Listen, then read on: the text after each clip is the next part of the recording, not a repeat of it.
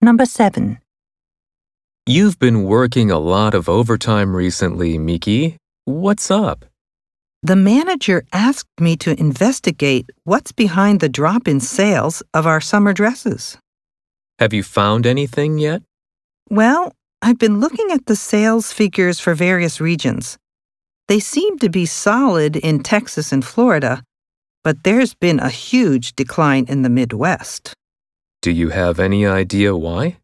No, in fact, I may have to make a trip to get more information. Question. What has the woman been asked to do?